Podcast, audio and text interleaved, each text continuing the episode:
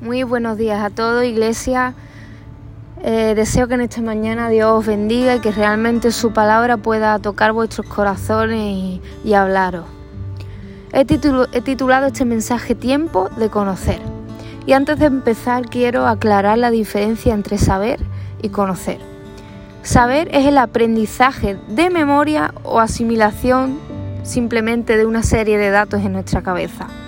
Sin embargo, conocer es un proceso interno de acercamiento personal a algo o a alguien. Se basa en la experiencia. Y de aquí quiero leer Oseas capítulo 4 versículo 6, que dice, Mi pueblo fue destruido por falta de conocimiento. Por cuanto tú desechaste el conocimiento, yo te desecharé a ti, y no serás sacerdote para mí. Y porque olvidaste la ley de tu Dios, también yo me olvidaré de ti. Y en este versículo vemos la importancia del conocimiento, la importancia de, de cuando lo desechamos, lo que puede provocar en nosotros y a dónde nos puede llevar. Y es tiempo de conocer. ¿El qué? He hablado en este mensaje acerca de tres áreas que debes conocer.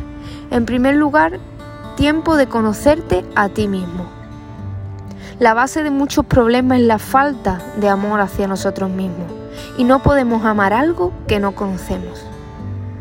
¿Y cómo me puedo conocer? Pues bueno, puedes hacerte preguntas como ¿cómo me describo? ¿Cómo me describiría? ¿Qué me gusta? ¿Qué no me gusta? ¿Qué hago bien? ¿Qué no hago bien?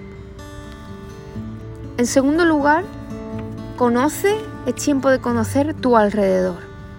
Y como dije antes, no se puede amar a lo que no se conoce. Y Dios nos ordena a amar al prójimo, a amar nuestro alrededor. Y hay que dejar de, dejar de pensar, creer que sabemos cómo son, dejar de creer que sabemos el por qué hacen lo que hacen y realmente conocer.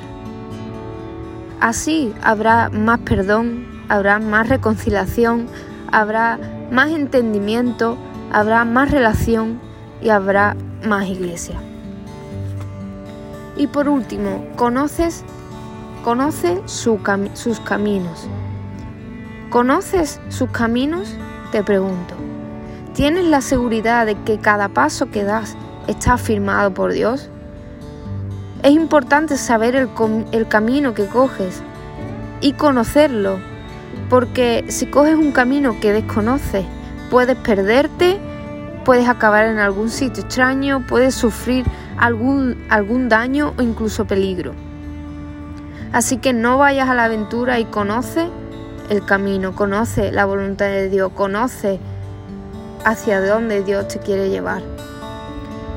Y es corto, pero espero que puedas poner en práctica porque como he dicho antes al principio del mensaje, el conocer es un acercamiento personal, es un proceso. Así que te quiero dejar esta palabra simple, pero que tiene mucho que trabajar y mucho que meditar para poner en práctica. Conócete a ti mismo, conoce a tu alrededor, a tu prójimo y conoce sus caminos. Es tiempo de conocer, es tiempo de ser sabios en los tiempos de Dios y en los tiempos de, este mundo. Que Dios te bendiga.